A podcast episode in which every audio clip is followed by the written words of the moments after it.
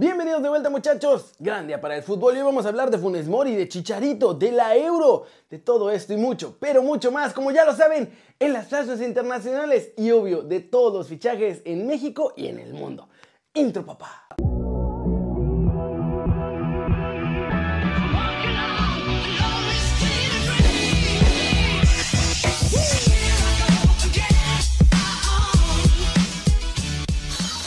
Arranquemos con la nota One Fútbol del día. Diego Reyes habló del llamado de Funes Mori al Tri y esto fue lo que dijo. Sinceramente, hermano, no estoy preocupado en esos temas. Creo que a mí lo único que me importa ahorita es hacer las cosas bien acá.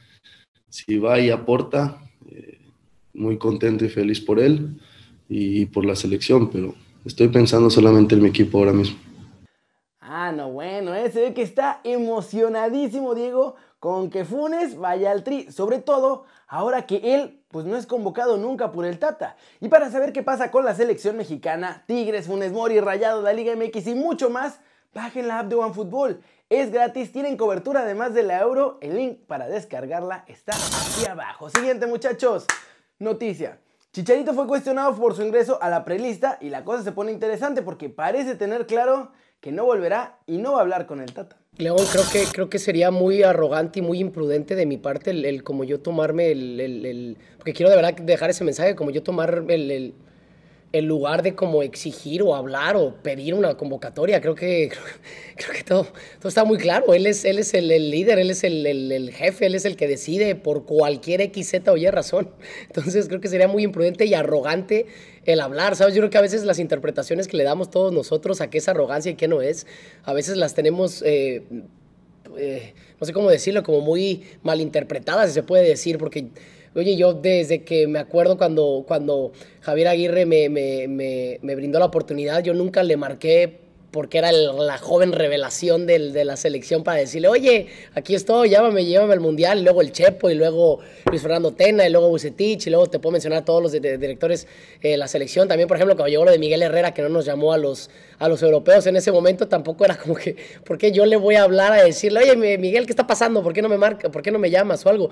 Yo creo que, hay que ser completamente ecuánimes en ese aspecto. Y siempre lo he mencionado, aquí yo estoy feliz y contento de, de, hacer lo que hago. Obviamente siempre es un honor y un placer el poder representar a la selección, pero también si no se da, oye, estoy viviendo una etapa eh, completamente eh, eh, feliz, plena también aquí donde estoy. Entonces hay que, hay que dejar que, suceden, que sucedan las situaciones y después hablaremos de ello, obviamente. ¡Boom! Y ahí está, muchachos. Chicha ya en una respuesta anterior dijo que todavía no habla con el Tata y por lo que acabamos de escuchar, pues no va a hablar con él y seguirá estando cepillado de la selección mexicana. Cortecito internacional, Sergio Ramos se despide del Real Madrid entre lágrimas y dejó ver que Florentino Pérez le jugó chueco y luego pues esencialmente lo echó. Nunca me he querido ir de, Real Madrid, siempre he querido continuar aquí, ese siempre ha sido mi propósito y, y mi mentalidad. El club me hace una oferta de de un año con la bajada de salario. Hoy quiero recalcar y dejar bien claro que el dinero nunca fue un problema. El presidente de mi boca en los últimos meses ya sabía que lo, eh, mío no era un tema económico, que lo mío era un tema de, años. Yo, me ofrecían un año y yo quería dos. Lo mío era tranquilidad, continuidad para mí y para mi familia. Era lo único que, que yo pedí, pero recalco y nuevamente insisto, el tema económico nunca ha sido un problema conmigo. Yo quería dos años, el club me, daba uno. Llegado a este punto, esta situación, en las últimas conversaciones, charlas, eh, podéis denominarla o llamarlo como queráis, acepto la oferta con la bajada de salario y se me dice que ya no hay oferta.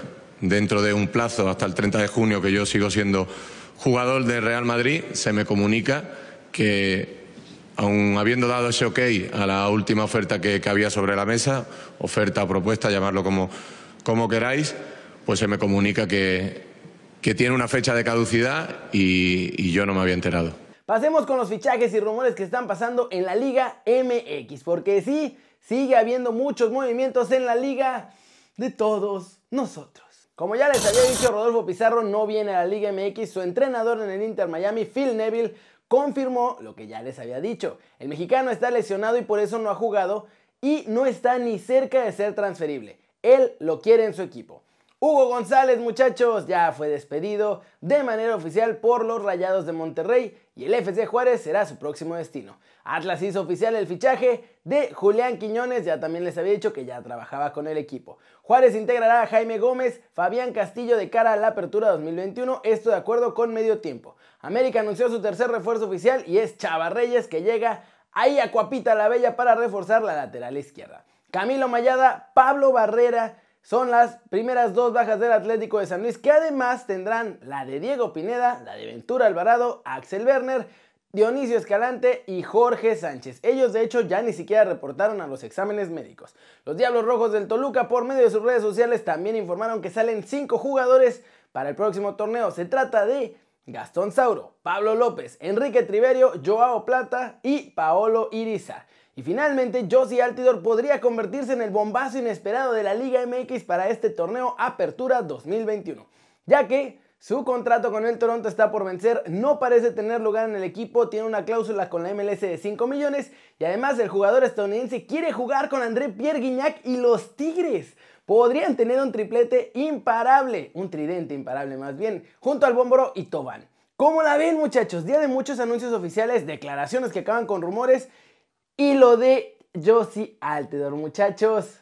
Ojo con eso, porque si se arma, se imaginan ese tridente, Bómboro, Tobán, Josie Altidor, puro ponche. Y vámonos. ¡Vámonos!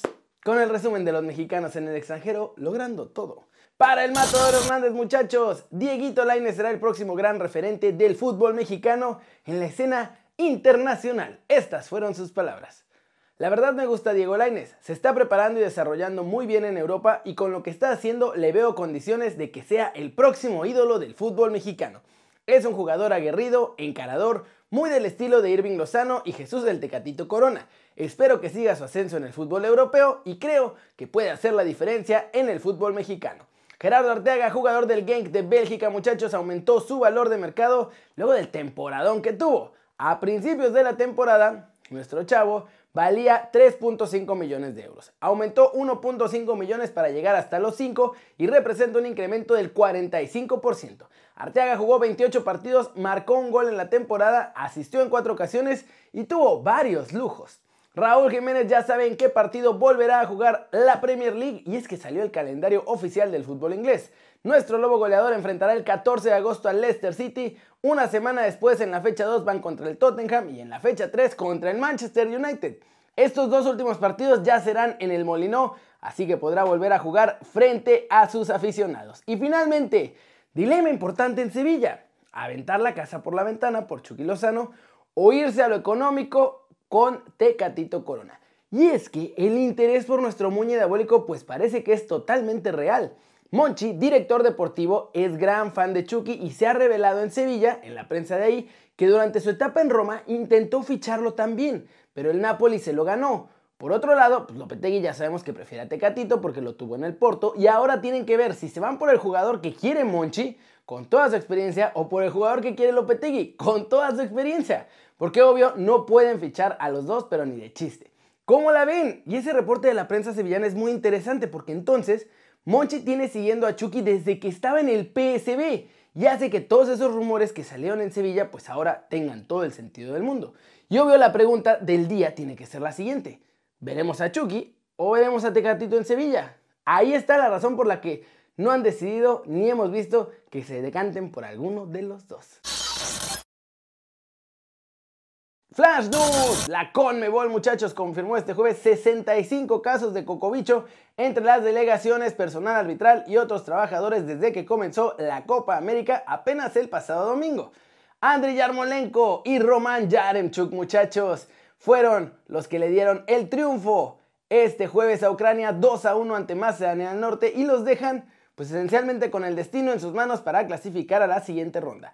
Kevin De Bruyne salvó a Bélgica en este debut en la Eurocopa. Iban perdiendo 1-0 con Dinamarca y gracias a un partidazo del jugador del City lograron darle la vuelta. Además, hubo homenaje a Eriksen en este partido. El Atlético de Madrid le pide al Manchester United 50 millones de euros para aceptar la operación, o sea, venderles a Kieran Trippier. Esto de acuerdo con Sky Sports. El Milan se queda con Tomori, el Chelsea ya es pasado, los Rossonieri ejercieron la opción de compra que tenían sobre el futbolista y firmó hasta el 2025. Y ya es oficial también el regreso de Gigi Buffon al Parma después de dejar a la Juventus. Regresa al club en el que todo comenzó. Ronald Koeman confirmó en un acto del Groningen en honor a su padre que Memphis Depay está a punto de ser jugador del Barcelona. Dice que todavía no ha firmado, pero es casi un hecho. Y también es oficial, la Fiorentina y Gennaro Gattuso separaron sus caminos a tan solo 22 días después de que el técnico firmara contrato. Se peleó ahí porque no querían llevarle los fichajes, un desastre, pero ahora su agente Jorge Méndez pues ya lo quiere acomodar en el Tottenham porque Pablo Fonseca también se peleó con los del Tottenham. En fin, vamos a ver en qué acaba toda esta novela, sobre todo la del Tottenham, porque es un novelón eso del entrenador. ¿Qué Conte? ¿Qué Nuno? ¿Qué Pablo Fonseca? Ahora qué Gatuso. Y al final, justo cuando están a punto de firmar, todos rajan. ¿Quién sabe qué haya choco ahí? Pero bueno, eso es todo por hoy. Muchas gracias por ver el video. Denle like si les gustó. Meterle un zambombazo duro a la manita para arriba. Solo si así lo desean. Suscríbanse al canal si no lo han hecho. ¿Qué están esperando? Este va a ser su nuevo canal favorito en YouTube. Denle click a la campanita para que hagan marca personal a los videos que salen diario. Yo soy Kerry. Ustedes ya se la sándwich. Siempre me da mucho gusto ver sus caras sonrientes, sanas y bien informadas. Y aquí nos vemos mañana, muchachos, desde la redacción. Chau, chau.